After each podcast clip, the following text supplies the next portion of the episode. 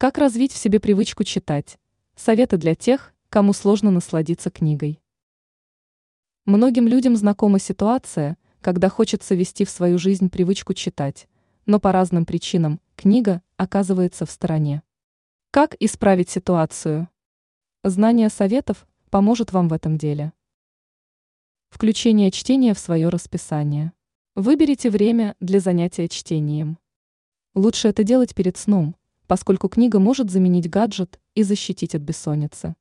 Также важно, чтобы место для чтения было тихим и удобным. Плед и чашечка чая помогут расслабиться и погрузиться в содержание книги. От малого к большому.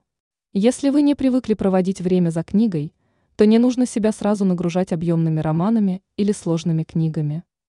Начните читать короткие статьи, небольшие по содержанию книги.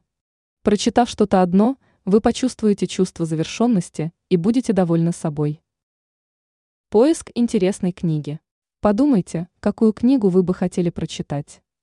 Возможно, вам интересны научные статьи, юмористические рассказы.